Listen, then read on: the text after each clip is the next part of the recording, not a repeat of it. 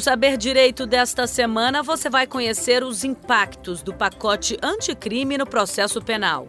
São cinco aulas sobre sistemas processuais penais, sistema acusatório, justiça penal consensual e tribunal do júri. As aulas são com o professor Andrew Fernandes Farias.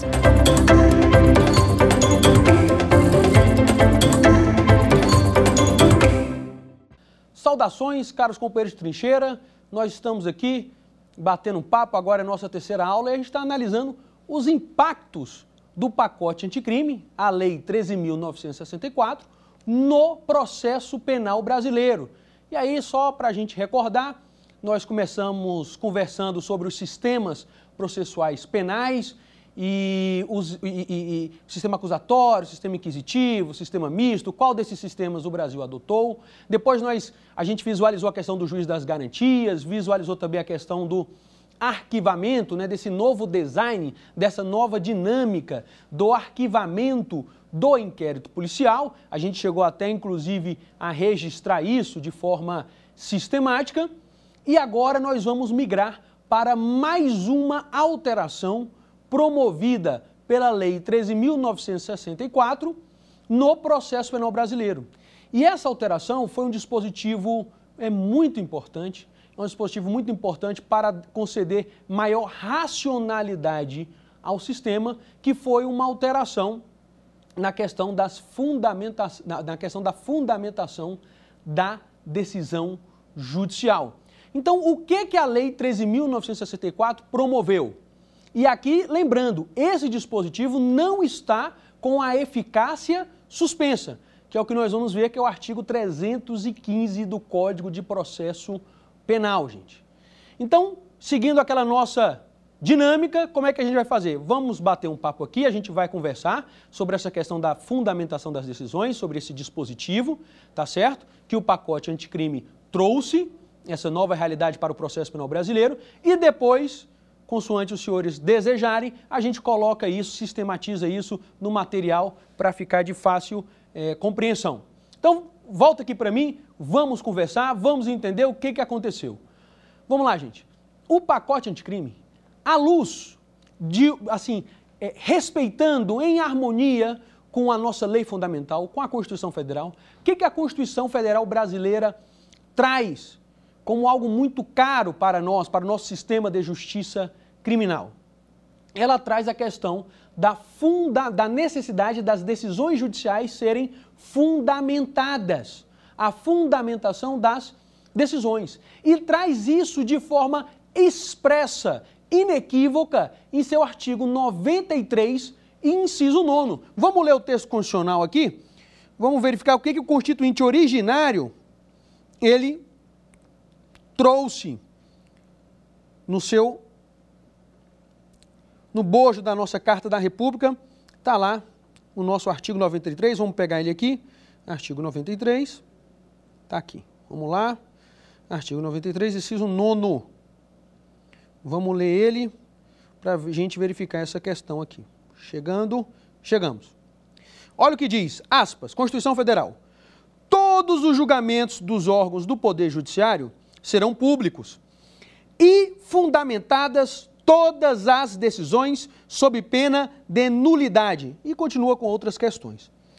Então, essa questão da fundamentação das decisões é muito cara para o sistema de justiça criminal brasileiro. E qual é a relevância? Por qual é a relevância dessa questão de fundamentar as decisões? É porque nós precisamos ter um sistema racional.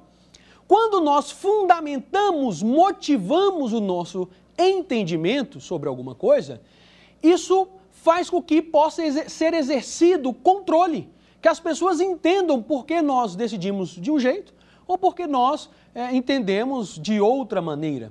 Então, por isso a relevância da fundamentação das decisões, porque ela permite controle, tanto por parte daquele que está diretamente ligado ao processo, como também por parte da sociedade.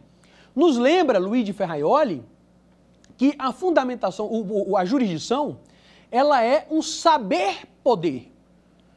A atividade jurisdicional é um saber-poder. E quanto maior o saber, menor o poder. E vice-versa. é fundamental essa questão desse controle, a questão de como decidir e essa questão da fundamentação das decisões é fundamental, muito importante, consoante nós vimos agora no artigo 93, inciso 9. Tá, você falou, tá dando essa questão aí, todo esse panorama, Constituição, lei fundamental, artigo 93, inciso 9, mas o que, que o pacote anticrime tem relação com isso? E aqui nós vamos trazer um dispositivo que é, realmente é muito importante. Está lá no artigo 315, vou abrir aqui, o Código de Processo Penal, Olha o que, que diz o artigo 315 do Código de Processo Penal. Diz aqui, ó, aspas. Caput. A decisão que decretar, substituir ou denegar a prisão preventiva será sempre motivada e fundamentada. Parágrafo 2 Aqui o ponto. Não se considera fundamentada qualquer decisão judicial, seja ela interlocutória, sentença ou acórdão, que. Aí o primeiro inciso aqui, gente, ó limitasse a indicação ou reprodução ou paráfrase de ato normativo sem explicar sua relação com a causa ou questão decidida. Então, o que, que o legislador trouxe aqui? O que, que a Lei 3.964 trouxe aqui? Porque muitas vezes, ao nos depararmos com uma decisão, a gente vê um dispositivo ali, por exemplo, hipoteticamente, tá? A gente se depara com uma decisão, com uma sentença, por exemplo, e vê que, por exemplo, olha, vou aqui, vai incidir a causa de crime de corrupção, por exemplo. Vai incidir a causa de aumento porque um dos agentes é, exercia cargo em comissão. Aí está lá o dispositivo. Tá certo? Artigo 327, lá parágrafo 2 Mas é necessário relacionar com a causa. Não basta jogar o dispositivo, colocar o artigo tal, princípio constitucional tal. Tem que explicar como que aquele dispositivo, como que aquele texto ou aquela norma regra ou norma princípio, como que ela se relaciona com o caso. Olha, eu estou colocando a causa de concurso, a causa de aumento no crime, por exemplo, de roubo, de concurso de pessoas. Eu tenho que explicar, uma vez que no presente caso concreto. Então não basta, aqui só exemplos hipotéticos, tá, gente? Não basta só colocar o dispositivo. Porque se fizer isso, se só colocar o texto da lei, o dispositivo legal, aquela decisão é considerada não fundamentada. Então está aqui a relevância do artigo 315. Então veja só, ele traz outros dispositivos, a gente vai verificar aqui. Que outras é, é, é, é, questões ele traz? Então não basta indicar o dispositivo legal sem relacionar ele com a causa. Não basta indicar um enunciado da súmula. Ah, por conta do enunciado tal do, da súmula do STJ, por conta do enunciado tal da súmula do Supremo Tribunal Federal. Não, tem que relacionar aquele enunciado com a causa. Sob pena do quê? sob pena de considerar aquela decisão não fundamentada. Olha o que vai dizer aqui o 315, por exemplo, parágrafo 2 agora, é, inciso 3 Invocar motivos que se prestariam a justificar qualquer outra decisão. 4. 5, vamos colocar aqui, 5. Limitar-se a invocar precedente ou enunciado de súmula, sem identificar seus fundamentos determinantes, nem demonstrar que o caso sob julgamento se ajusta àqueles fundamentos. E o inciso sexto trouxe algo muito importante nessa seara. O inciso sexto do artigo 315, parágrafo 2 Olha o que ele diz, aspas. Deixar de seguir enunciado de súmula, jurisprudência ou precedente, invocado pela parte, sem demonstrar a existência de distinção no caso em julgamento ou superação do entendimento. Esse dispositivo aqui é muito importante, porque ele consagra o que é, é, nós chamamos tecnicamente dos distinguishing e do overruling. O que isso quer dizer? Veja só. Se a parte, por exemplo, no bojo de uma razão recursal, no bojo de um recurso, cita um precedente da corte, olha, em casos análogos, tá certo? Casos semelhantes, a corte decidiu nesse sentido. E tem aquela máxima jurídica: onde impera a mesma razão, impera o mesmo direito. Então a pessoa vai, recorre, fala, ó, no caso de fulano, beltrano e ciclano, que eram casos análogos, a mesma situação fática, o entendimento jurídico foi esse, X. Então eu quero que aplique o mesmo entendimento jurídico no presente caso concreto. Então, para o tribunal deixar de aplicar o precedente, das duas, uma. Ou o tribunal pode fazer o que nós chamamos de distinguishing. O que é esse distinguishing? o tribunal vai falar o seguinte: olha, na verdade, esse caso de agora, esse caso concreto, guarda uma nuance, guarda uma diferença. Ele é diferente dos demais casos e por isso que nós não vamos aplicar esse precedente. Tá claro, gente? Ficou claro isso? Então, por exemplo, se a pessoa invoca uma jurisprudência, lá um precedente, olha, esse tribunal e casos análogos decidiu dessa forma. Isso, digamos assim, o tribunal, para não aplicar esse precedente nesse caso concreto, das duas, uma. Ou faz o distinguishing, ou seja, é, aduz que o caso é diferente, que o caso guarda algumas diferenças fáticas, ou terá que realizar o que nós chamamos de overruling. O que, que seria o overruling? Superar o entendimento. Falar, de fato, no passado entendemos dessa forma, só que nós evoluímos, nós mudamos, nós alteramos esse entendimento, nós superamos esse, me perdoem, esse entendimento e agora nós estamos decidindo de outra maneira. Tá claro, gente? Então, isso são alterações importantíssimas no que tange a fundamentação das decisões que é, veio no bojo do pacote anticrime, a Lei 13.964. Um dos dispositivos aqui do 315 fala assim: olha, você não pode utilizar como fundamentação, considerar fundamentada uma decisão judicial, por exemplo, que ela utiliza argumento que serve para qualquer caso. Não é mesmo? É igual a gente na nossa vida particular, na nossa vida privada. Quando a gente se depara com uma pessoa que é, é com, utiliza o mesmo fundamento para aceitar ou para negar tudo, fala, não, então você não está analisando aquela situação. Vamos pegar aqui, ó, artigo 315, parágrafo 2 inciso 3 não, vai, não será considerada fundamentação a decisão judicial que, aspas, invocar motivos que se prestariam a justificar qualquer outra decisão. Ou seja, o que o legislador exigiu é que se faça, que se relacione o dispositivo da lei, o enunciado da súmula, o precedente, o argumento com aquele caso concreto. Não pode ser é, um, um, um, fundamento que sirva para qualquer caso. Tá certo, gente? Tá claro isso aí? Quer anotar alguma coisa aí no material? Quem quiser anotar, então, próximo tópico, nós passamos a questão do arquivamento do inquérito policial. Qual que é esse tópico aqui? Fundamentação das decisões. Anotem o tópico: fundamentação das decisões. Então, ponto de número um: previsão normativa. Ponto de número um: dois pontos. Previsão normativa, dois pontos. Aí, quem quiser anotar, anote aí. Artigo 93, inciso 9 da Constituição Federal. Artigo 93, inciso 9 da Constituição Federal. E o artigo 315 do CPP. E artigo 315 do CPP. Esse dispositivo é muito importante, extremamente importante. Artigo 315 do CPP. Aí abre parênteses aí, depois do 315 CPP, abre parênteses, coloca assim, redação concedida, redação concedida pela lei 13.964 de 2019. Lembrando que esse dispositivo está em vigor. Né? Eficácia normal, não está suspensa. Tá certo, gente? Então tá aí a questão da fundamentação das decisões, tá? Coloca uma atenção no caderno, uma atenção. O primeiro atenção que você pode colocar no caderno, colocar aí, atenção, dois pontos. Esse rol do parágrafo 2 do artigo 315 esse rol que a gente fez a leitura de alguns incisos aqui, do, do, do parágrafo 2 do artigo 315 do Código de Processo Penal. Mais uma vez eu indago aos senhores, ele é um rol taxativo, números clausos, ou é um rol exemplificativo, números apertos?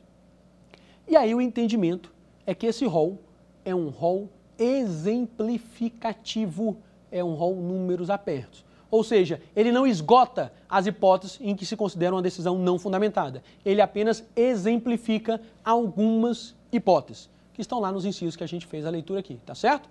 Então, quem quiser tomar nota, atenção, dois pontos. O rol constante do artigo 315, parágrafo 2 do CPP,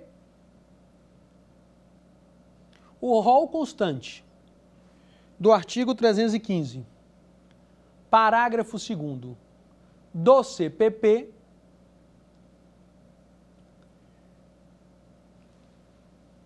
é um rol exemplificativo. Tá certo? é um rol meramente exemplificativo. Então, atenção a esse artigo 315, gente, artigo muito, muito importante. Vocês querem anotar a questão do Ferraioli? Querem anotar? Então, quem que tiver interesse em tomar nota, essas premissas, do, a relevância da fundamentação das decisões aí, apenas por curiosidade, então coloque aí, quem quiser tomar nota. Coloque aí atenção também, dois pontos.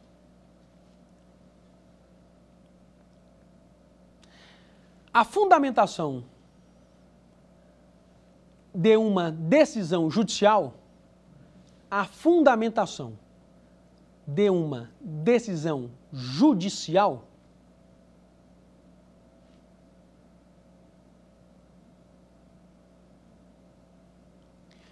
revela-se revela-se deveras importante revela-se deveras importante. Permitindo, permitindo o controle, permitindo o controle do decisum, permitindo o controle do decisum, seja por parte, seja por parte daqueles que estão vinculados ao processo, seja por parte daqueles que estão vinculados ao processo, seja por parte da sociedade, seja por parte da sociedade. Então, a fundamentação das decisões, ela permite esse controle da atividade jurisdicional. Tá certo, gente? Tranquilo. Esse tópico aqui é mais reduzido, o tópico aqui é mais simples. Vamos passar para o próximo tópico. Anote aí, a gente viu aí fundamentação das decisões. O próximo tópico dessas alterações promovidas pela Lei 13.964, prisão preventiva vamos ver a questão da prisão preventiva. Tá certo? Que é uma medida cautelar pessoal. Prisão preventiva, anota aí o tópico e volta para mim aqui e vamos continuar nesse formato. A gente conversa aqui, tá certo? A gente bate um papo sobre a questão depois eu coloco de forma sistematizada no material dos senhores. Então vamos lá. A prisão preventiva, aonde que que, que, que a lei 3.964, que, que o pacote anticrime ele ele promoveu? Ele promoveu mudanças importantíssimas e que estão em alinhamento, em consonância, em harmonia com o sistema acusatório. Por qual razão? Nós sabemos que, por exemplo, a regra de um sistema acusatório, a regra de uma ordem democrática, é que a liberdade não precisa ser fundamentada, a liberdade é a regra. A exceção é a segregação, é a segregação cautelar, é a prisão. Nós sabemos que existem várias espécies, de, várias modalidades de prisão, mas nós temos dois grandes grupos de prisão, de encarceramento. Nós temos a prisão pena ou prisão punição. O que é essa prisão pena? O que é essa prisão punição? Ou seja, a pessoa incidiu no preceito primário da norma penal incriminadora. Ando, fala isso de um bom português. Por exemplo, tá lá, pre... tipo, né? Homicídio. Preceito primário. Artigo 121, preceito primário, matar alguém. Preceito secundário, pena, reclusão de 6 a 20 anos. Então, quando a pessoa ela viola a norma penal incriminadora, quando ela incide no tipo penal, ela fica sujeita à consequência daquele tipo penal, ao seu, à consequência que está prevista ali no seu preceito secundário.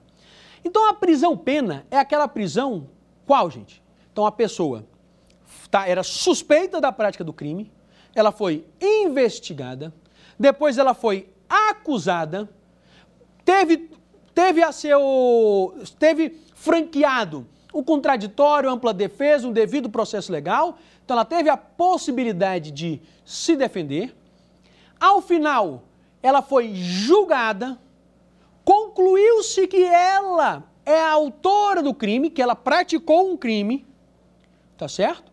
Essa decisão judicial que a condenou se torna definitiva, ou seja, transita em, julga, transita em julgado, não cabe mais recurso. Então, a prisão pena é o seguinte: você está sendo preso, você está sendo punido, por qual razão? Porque nós, Estado, reconhecemos que você é o autor do crime.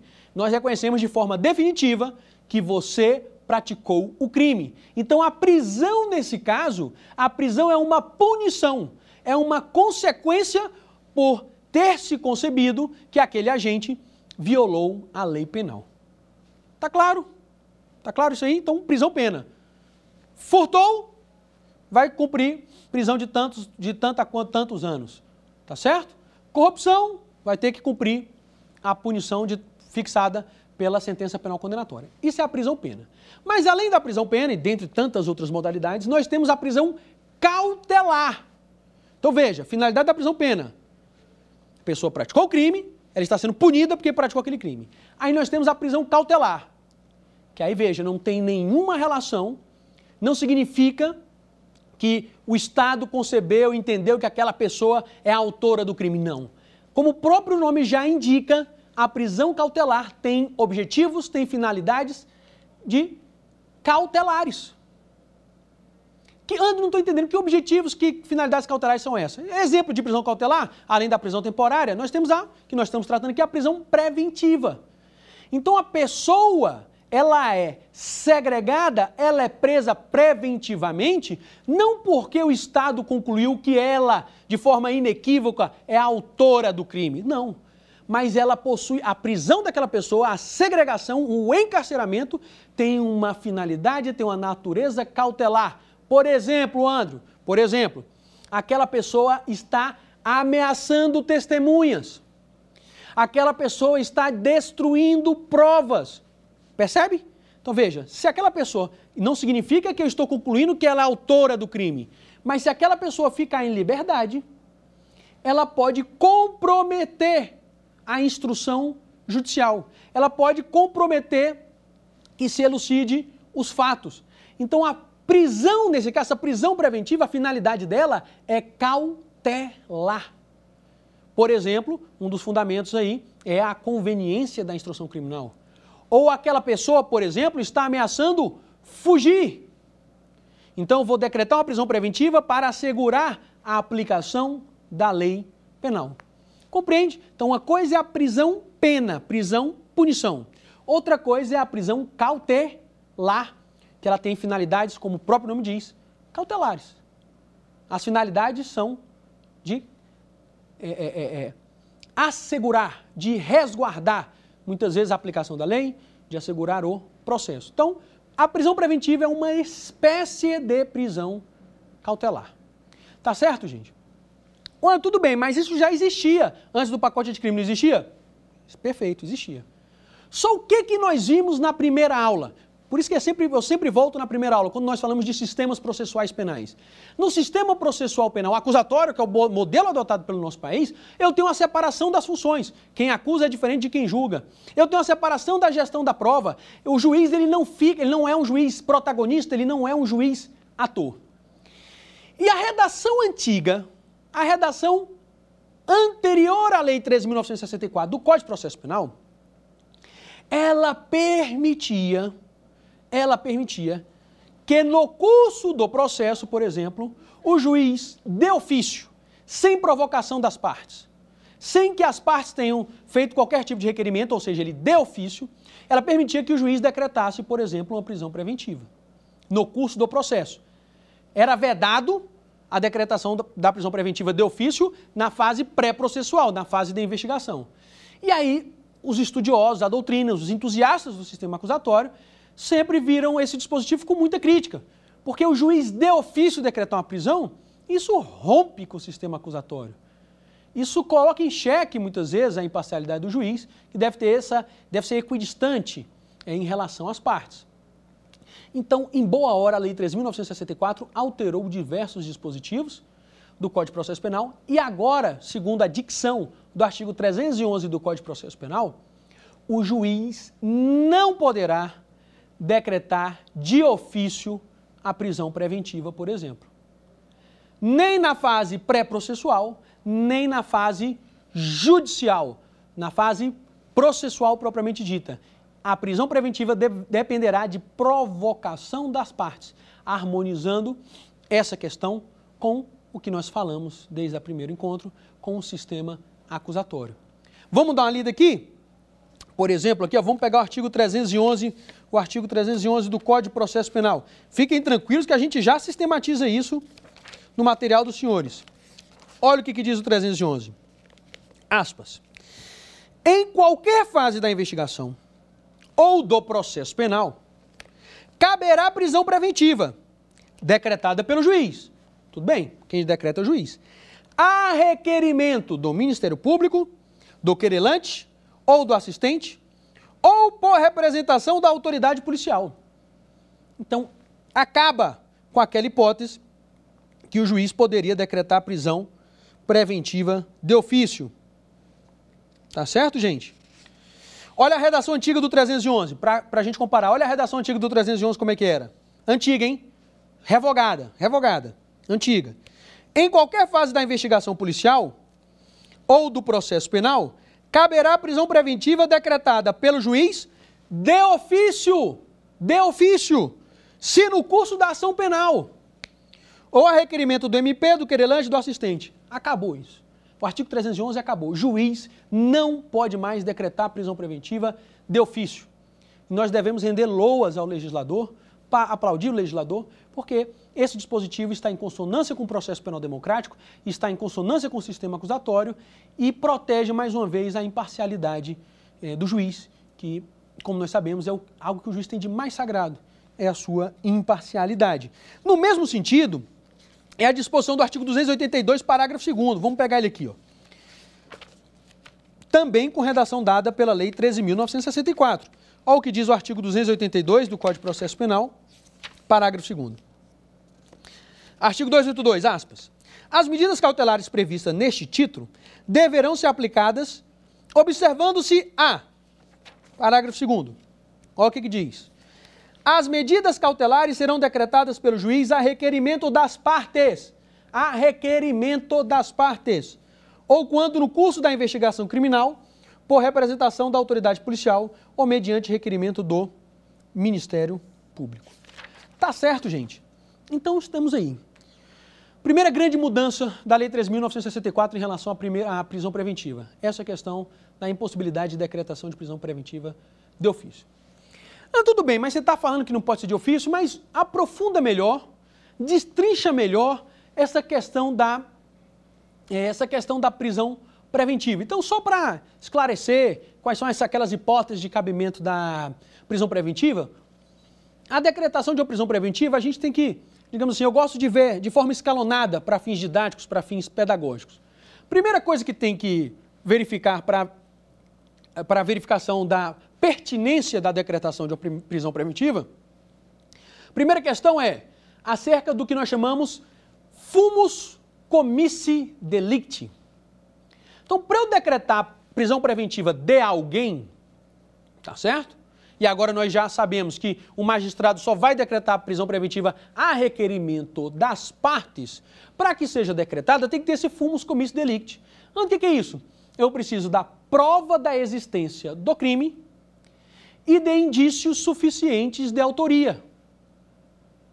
Então, para que uma prisão preventiva seja decretada contra alguém, precisa desse. Olha, olha, olha o que o nome sugere: fumus comissi delicti fumaça de que houve uma prática de um crime. Então, preciso que exista o crime e que existam indícios suficientes de autoria. Por Porque se não tiver nenhum indício de autoria contra aquela pessoa, não cabe a decretação da sua prisão preventiva. Ah, então quer dizer que basta isso? Basta a existência do crime e indício suficiente de autoria? Negativo. Para se decretar a prisão preventiva, e aqui outra, aqui a gente vai pegar outra alteração do pacote anticrime. É necessário também um periculum libertatis. É necessário que se revele a liberdade perigosa do agente. O perigo do agente está em liberdade, que nós vamos chamar de periculum libertatis. O que, o que se concebe como periculum libertatis? Por exemplo, garantia da ordem pública, garantia da ordem econômica, conveniência da instrução criminal ou para assegurar a aplicação da lei penal. André, não estou entendendo nada. O que, que você quer dizer com isso? É o seguinte: para eu decretar preventiva, precisa da garantia da ordem pública. Um dos, um dos requisitos, um dos fundamentos. Eu estou decretando para garantir a ordem pública. E esse garantia da ordem pública é, o, é um dos pontos mais controversos, por exemplo. O que, que significa ordem pública? Não é mesmo? Então, esse, esse, esse dispositivo ele dá margem para, é, como, di, como dizia um grande ministro da Suprema Corte, salto triplo carpado hermenêutico. Não é mesmo? Então, veja só. Muitos vão entender que a garantia da ordem pública deve ser concebida como liberdade perigosa. Ou seja, o agente liberdade um agente, por exemplo, é um conto mais infrator da lei penal e ele, em liberdade, ameaça a sociedade. Ele vai continuar a delinquir. A liberdade dele é perigosa. Isso é um primeiro entendimento sobre o que seria a ordem pública. Tá certo? Parte da doutrina até entende que essa questão da garantia da ordem pública ela não obedece à finalidade cautelar da prisão preventiva. Lembra que nós falamos da natureza cautelar da prisão preventiva? Parte da doutrina fala assim: olha, esse, esse requisito da garantia da ordem pública não respeita é, não, não vai respeitar essa natureza cautelar. Outra parte da doutrina coloca em ordem pública vários conceitos, coloca credibilidade das instituições e várias outras questões. Dá um, uma, é, faz uma exegese é, ampla, extensa, né, dentro desse conceito de garantia da ordem pública com a devida vênia temerária, perigosa. Então veja, eu posso decretar prisão preventiva, por exemplo, por conta da garantia da ordem pública. O que nós vimos aqui, pegar é, é, nessa visão mais restrita, por exemplo, que é essa questão da liberdade perigosa. Outro fundamento que eu posso decretar prisão preventiva, que revela um periculum libertatis, é, por exemplo, a conveniência da instrução criminal. Ou seja, a liberdade daquela pessoa compromete a instrução judicial, a instrução criminal. Então, ela está ameaçando testemunha, está destruindo prova e etc. Também pode servir como fundamento do perigo libertatis a questão da assegurar a aplicação da lei penal, que, como nós vimos, é a pessoa que está ameaçando fugir. Até então, isso aqui, é, é essa noção, estava do mesmo modo antes da Lei 13.964. O que, que a Lei 13.964, pacote de crime, trouxe em relação ao perigo libertatis? O que a Lei 3.964 trouxe em relação ao perigo libertatis é que agora, o que já estava consagrado na jurisprudência, agora veio para dentro do Código de Processo Penal. É necessário que se demonstre a contemporaneidade do perigo libertatis. A atualidade, a contemporaneidade. Imagine que o fato aconteceu em 1990, em 2000, em 2005, então tem que verificar se esse risco da liberdade do agente, ele é contemporâneo. Porque às vezes o crime foi praticado há 5, 10, 15, 20 anos atrás. Então, para a decretação da, liberdade, da, da prisão preventiva, para a revelação do perigo libertatis, é necessário, como nós vamos ver aqui, que haja essa contemporaneidade. E para verificar mais uma questão para a decretação, que é necessária para que se decrete a prisão preventiva, além do fumus comissi delicti, além do periculum libertatis, com essa questão da contemporaneidade, tem que verificar se o crime se insere no rol lá do artigo 313 daqueles crimes que autorizam a prisão preventiva. Por exemplo, o legislador foi muito perspicaz. Autoriza a prisão preventiva quando? Quando a pena máxima é superior a quatro anos. Por quê? Porque muitas vezes, quando tem uma pena igual ou inferior a quatro anos, muitas vezes essa pena, em algumas hipóteses, pode ser substituída por restritiva de direitos. O regime de cumprimento de pena, muitas vezes é um regime é, de, de é, não encarceramento, não segregação. Então o legislador colocou um critério: ó, primeiro tem que ter pena máxima, crime doloso, com a pena máxima superior a quatro anos. Ou ainda se o réu for reincidente em crime, reincidente específico em crime doloso, ou se for hipótese de violência, por exemplo, violência doméstica e etc. Então tem que verificar primeiro, tem que verificar também, além do fumus comissi delicti, além do periculo libertatis, tem que verificar o rol do artigo 313 que a gente vai ver daqui a pouco. E para finalizar, que foi algo também muito importante, que o pacote anticrime deixou muito claro através do artigo 282, parágrafo 6 do CPP. Como nós falamos aqui, processo penal democrático, sistema acusatório, liberdade é regra, prisão é exceção. Liberdade é regra, prisão é exceção. Então a prisão é a última rácio. A prisão é a derradeira trincheira. Então, para decretar uma medida cautelar pessoal de prisão, a mais avassaladora, a mais invasiva, o que é necessário? É necessário que se demonstre, que se fundamente, que se demonstre a insuficiência e inadequação das medidas cautelares diversas da prisão. Como assim, André? Como assim medida cautelar diversa da prisão? Monitoramento eletrônico, proibição de frequentar determinados lugares. Então eu tenho várias medidas cautelares mais brandas, diversas da prisão. Ou seja, eu só decreto a prisão preventiva se essas medidas cautelares diversas da prisão se revelarem inadequadas ou insuficientes. E, gente, por que isso? Qual é a razão disso? É porque imagine a situação. A pessoa é presa preventivamente e a presunção consagrada no nosso texto constitucional, o princípio, a norma, o princípio da presunção de inocência. A pessoa passa o processo todo preso preventivamente e ao final do processo ela é absolvida. Passa um ano, dois anos, cinco anos, dez anos, os impactos que essa prisão tem na vida dela. Como é que nós vamos restituir? É impossível restituir. Então, por isso tem que ter muito, muita cautela, muita prudência, muita serenidade quando da decretação de uma medida cautelar pessoal de prisão, de uma prisão preventiva. Eu costumo brincar, falar de forma jocosa, que lamentavelmente, como a gente falou na primeira aula, processo é um risco. O inocente pode ser condenado, o culpado pode ser absolvido.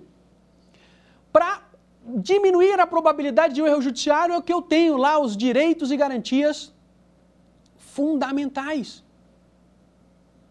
Eles ajudam quando eu respeito os direitos e garantias fundamentais, eles minoram a probabilidade, a possibilidade de um erro judiciário, que ninguém que opera o sistema de justiça criminal é, deseja. É por isso que, para a decretação de uma prisão preventiva, uma prisão cautelar, ou seja, antes de reconhecer culpa definitiva do agente, ela tem que ser vista, tem que ser encarada como última rácio, como derradeira trincheira, como última hipótese. Eu costumo brincar que, lamentavelmente, em âmbito processual penal, nós temos que escolher Fala, fala assim: não, eu quero que todos os culpados sejam condenados e todos os inocentes sejam absolvidos. Tudo bem, isso é o mundo ideal. Mas na prática, por mais que todos se esforcem para chegar a isso, às vezes a questão é está numa zona gris, é nebulosa a verificação do que aconteceu e eventualmente equívocos e erros podem acontecer. E aí nós temos que fazer uma opção a opção ou pela presunção de culpabilidade ou pela presunção de inocência. O que significa dizer isso? Em âmbito processual penal, temos que adotar um, uma das duas visões de sistema processual. Aqueles que adotam o princípio da presunção da culpabilidade exortam que nenhum crime ficará impune, ainda que o inocente pague um preço. Já aqueles que sustentam a pressão de inocência defendem que nenhum inocente será condenado, ainda que eu pague um preço de um culpado absolvido. Então, em matéria processual penal, lamentavelmente, nós temos que escolher o que é menos o que é menos pior. Um culpado absolvido ou um inocente condenado. Ou se quiserem de outro modo, o que é pior? Um culpado absolvido ou um inocente condenado? Com a devida vênia? É um drama, é lamentável, é uma tragédia a condenação de um inocente. E claro, nós, enquanto sociedade, temos que buscar mecanismos, é, chaves de segurança para evitar que essa tragédia ocorra, que é a condenação de um inocente. É por isso que o sistema tem tantos é, direitos e garantias fundamentais para evitar essa tragédia. E no âmbito de uma medida cautelar, né, de uma prisão preventiva, esse cuidado tem que ser redobrado. Por isso, com razão, o legislador, no artigo 282, parágrafo 6 do Código de Processo Penal, trouxe esse dispositivo. Só decreta a prisão preventiva se as outras, outras cautelares se revelarem inadequadas ou insuficientes. Gente, deu para entender um panorama geral aí da prisão preventiva? Deu para ficar, deu para ficar claro? Então, uma questão bem interessante também, só para a gente finalizar esse tópico, que a jurisprudência dos tribunais vacilava, mas agora ela está se sedimentando nesse sentido. Porque quando a pessoa é presa em flagrante, ela vai para audiência de custódia, não é assim? Então a pessoa está lá na rua, pratica uma infração penal. E aí ela é presa em flagrante delito. Estava praticando, acabou de praticar. Então ela é presa e vai para onde? Para uma audiência de custódia. E aí a, a jurisprudência é, é, é, é meditava bastante e oscilava muitas vezes, falando nessa audiência de custódia. Então apresenta-se aquele que foi preso em flagrante ao juiz. Tem lá um advogado, tem lá o Ministério Público. Aí a pergunta é: quando o juiz recebe esse auto de prisão em flagrante, ele, se a prisão foi ilegal, se o flagrante foi ilegal, ele pode relaxar. É, ou então, dependendo do caso concreto, ele pode decretar é, medidas cautelares diversas da prisão é, a liberdade provisória, ou ele pode converter esse flagrante em prisão preventiva. E aí se discutia muito se o juiz poderia. Então chega nessa audiência de custódia. O Ministério Público não pediu a conversão do flagrante em preventiva.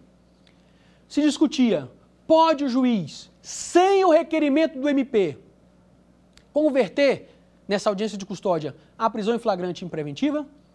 Mas agora, os tribunais, tanto o Supremo Tribunal Federal quanto o Superior Tribunal de Justiça, estão com a jurisprudência que vem se consolidando, no sentido de que, mesmo nessa hipótese da audiência de custódia, não poderá é, de, de, o magistrado, de ofício, sem requerimento das partes, converter a prisão em flagrante em uma prisão preventiva.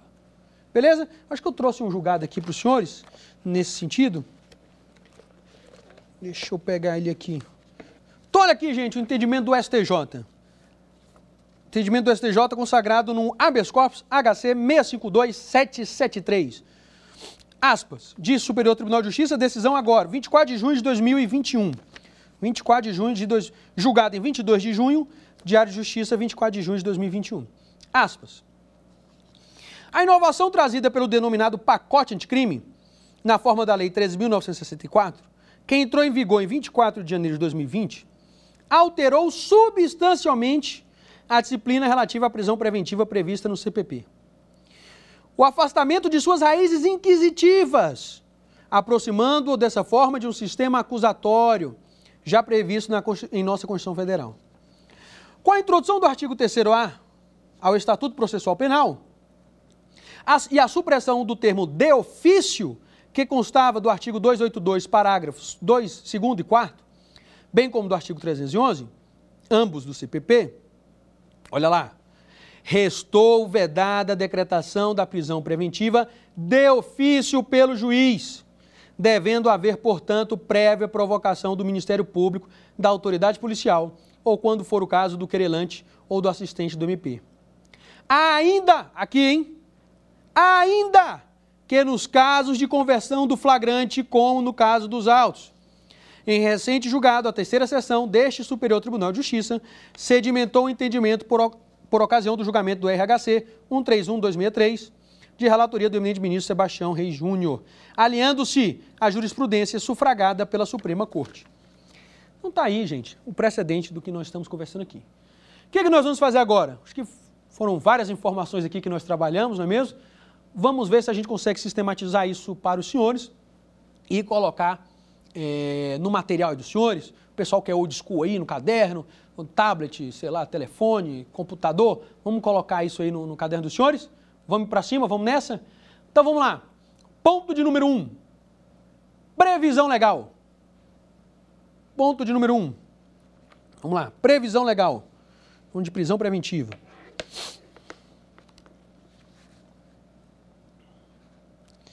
Previsão legal. Dois pontos. Artigo, 300, artigo 311 a 316 do Código de Processo Penal. Artigo 311 a 316 do Código de Processo Penal. Tranquilo? Ponto de número 2. Vamos sintetizar, fazer um resumo delas, hipóteses de decretação. Ah, enquanto isso, é relevante também para a gente ler, para depois a gente colocar no caderno, o que eu falei aos senhores do Periculum Libertatis. Vamos dar uma olhada aqui no artigo 302. Ponto de número 2, então, aí é a decretação. Decretação. Olha o que diz o artigo 312 do CPP, Código de Processo Penal. Redação dada pelo pacote de crime. A prisão preventiva poderá ser decretada como garantia da ordem pública, da ordem econômica, por conveniência da instrução criminal ou para assegurar a aplicação da lei penal. Quando houver, isso aqui tudo que a gente viu é o perigo libertatis. E agora o fumus comissi delicti, olha lá. Quando houver prova da existência do crime e indício suficiente de autoria e de perigo gerado e, e de perigo gerado pelo estado de liberdade do imputado. Parágrafo 2 a decisão que decretar a prisão preventiva deve ser motivada e fundamentada em receio de perigo e existência concreta de fatos novos, olha a contemporaneidade, de fatos novos ou contemporâneos que justifiquem a aplicação da medida adotada. Está vendo aí a questão que a gente falou da contemporaneidade aqui no nosso artigo 312. Então, para a decretação da prisão preventiva, acho que esse é o ponto número 2, você colocou no caderno aí. Decretação da prisão preventiva. Primeiro ponto, coloca aí letra A, é o fumus comissi delicti. Primeiro ponto é o fumus comissi delicti. Então, gente, a gente vai colocando isso no material dos senhores aí com tranquilidade aos poucos. Mas antes de consignar isso no caderno, acho importante, a memória está fresca aí, vamos ver como é que essas questões, a gente pode visualizar elas é, como uma questão. Vamos, vamos, vamos testar aqui, ver se a gente conseguiu compreender bem esse bate-papo que a gente teve até agora.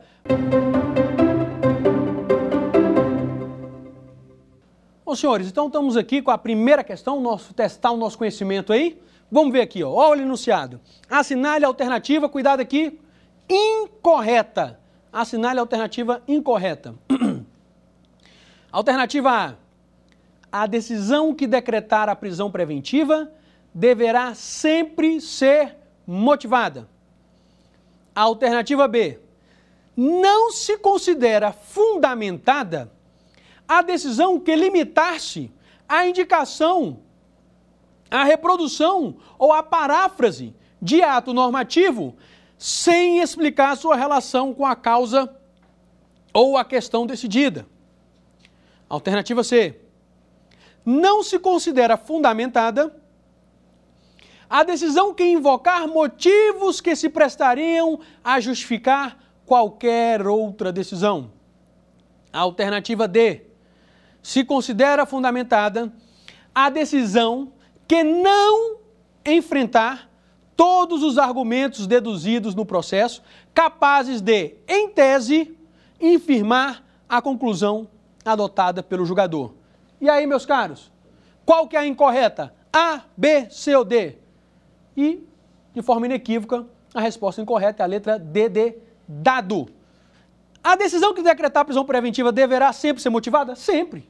A gente né, falou aqui a exaustão de forma exaustiva da necessidade de fundamentação, de motivação das decisões, ainda mais de uma decisão é, tão invasiva, né, que segrega, retira a liberdade de um ser humano. Então, certamente essa decisão sempre deverá ser motivada.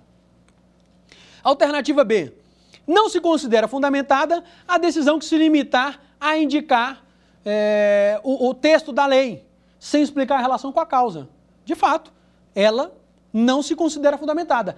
Lembra que nós conversamos? Tem que pegar o texto da lei, o dispositivo legal e relacionar ele com a causa. Alternativa C. Não se considera fundamentada a decisão que invocar motivos que se prestariam a justificar qualquer outra decisão. Perfeito. Então, é preciso que a decisão judicial ela dialogue com aquele caso. Não pode ser uma decisão que sirva para qualquer caso. Se assim for, ela não é considerada fundamentada. Então, a alternativa aí está, letra C, correta. Agora, a letra D. Se considera fundamentada a decisão que não enfrentar todos os argumentos deduzidos no processo capazes de, em tese, infirmar a conclusão. Negativa. A questão está incorreta. Essa decisão, que não enfrenta os argumentos capazes de infirmar, ela não se considera fundamentada. Tranquilo, gente? Tranquilo? Acho que questão mole. Vamos para a próxima aí. Mais uma vez aí, olha, olha o cuidado. Assinale a alternativa incorreta. Alternativa A. A prisão preventiva poderá ser decretada com a finalidade de antecipar o cumprimento da pena. Alternativa B. Em qualquer fase da investigação policial ou do processo penal, caberá a prisão preventiva decretada pelo juiz a requerimento do MP, do querelante ou do assistente ou por representação da autoridade policial. A alternativa C. A decisão que decretar a prisão preventiva deve ser motivada e fundamentada em receio de perigo e existência concreta de fatos novos ou contemporâneos que justifiquem a aplicação da medida adotada. E a alternativa D de dado decretada a prisão preventiva, deverá o órgão emissor da decisão revisar a necessidade de sua manutenção a cada 90 dias, mediante decisão fundamentada de ofício, sob pena de tornar a prisão ilegal. Qual que é a resposta errada? Qual que é a resposta incorreta? A, B, C ou D? E a resposta é a letra A, de amor. Então tá aí, ó. A prisão preventiva poderá ser decretada com a finalidade de antecipar cumprimento de pena? Negativo, não é, gente? Foi o que nós vimos. Uma coisa é a prisão pena, outra coisa é a prisão preventiva, que ela é uma prisão cautelar. Ela não se relaciona, não significa dizer é, é, é, que nós estamos reconhecendo aquela pessoa que está presa preventivamente como autor do fato criminoso. Não. A prisão dele deriva de uma natureza, de uma necessidade cautelar. Então, é absolutamente vedado por conta do princípio constitucional da presunção de inocência, antecipação de pena em nosso sistema de justiça criminal, em nosso processo penal. Absolutamente proibido essa questão de antecipação de pena, por isso que a resposta está incorreta. Agora vamos para a letra B. Em qualquer fase da investigação ou do processo, caberá prisão preventiva decretada pelo juiz. Agora vamos lá. A requerimento. A requerimento do MP, do querelante, beleza. O que não pode é o quê? De ofício, o juiz de ofício. Letra C. A decisão que decretar preventiva deve ser motivada e fundamentada em receio de perigo e existência concreta de fatos novos ou contemporâneos que justifiquem a aplicação da medida adotada. É isso mesmo. Tem que ter aquela necessidade da atualidade, da contemporaneidade do perigo, da liberdade do agente. E a alternativa D, nós vamos ver é, mais para frente, vamos finalizar mais para frente quando a gente estiver colocando no caderno, que é, é, essa alternativa D está em harmonia com o artigo 306, lá o seu parágrafo do artigo 316 do Código de Processo Penal, que impôs a necessidade de revisar a prisão preventiva de 90 em 90 dias. Então tá aí. Decretada a prisão preventiva, deverá o órgão emissor da decisão revisar a necessidade de sua manutenção a cada 90 dias. Certíssimo. Tá certo, gente? Esse foi aí o nosso quiz para a gente verificar essa questão da fundamentação das decisões, rememorar e a questão dessas alterações que o pacote anticrime, a Lei 3.964, trouxe para o processo penal, no caso específico aqui, a questão da prisão preventiva. Então, o que, que nós vimos hoje? Para resumir, fazer o nosso resumão da aula, nós vimos as questões referente à fundamentação das decisões, mais uma vez, e a necessidade de não basta colocar o tipo legal, não basta colocar a juris, o enunciado de súmula, tem que relacionar o tipo com a causa, tem que relacionar o tipo, o enunciado com a causa. Se a parte traz um precedente daquela corte, ela não pode sim, simplesmente ignorar, ela tem que ou fazer o distinguishing, falar que aquele caso que está sendo apresentado é diferente do caso em que foi julgado o precedente, ou fazer o overruling, falar que aquele entendimento foi superado. Então, é o que nós, o que nós estamos falando da fundamentação das decisões. E depois nós vimos as questões da prisão preventiva, que nós vamos sistematizar no nosso material, no nosso próximo encontro. Como eu prometi aos senhores, a gente vai colocar de forma é, inteligível, tá certo? É, no caderno dos senhores aí. Muito obrigado pela atenção. Mais uma vez foi um grande prazer estar aqui com os senhores, um prazer imenso, um afetuoso abraço fraternal. Fiquem com Deus. Tchau, tchau.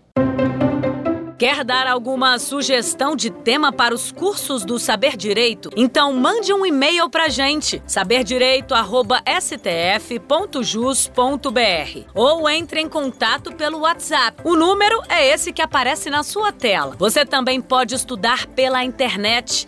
Acesse nosso site tvjustiça.jus.br ou pode ainda rever as aulas no canal do YouTube TV Justiça Oficial.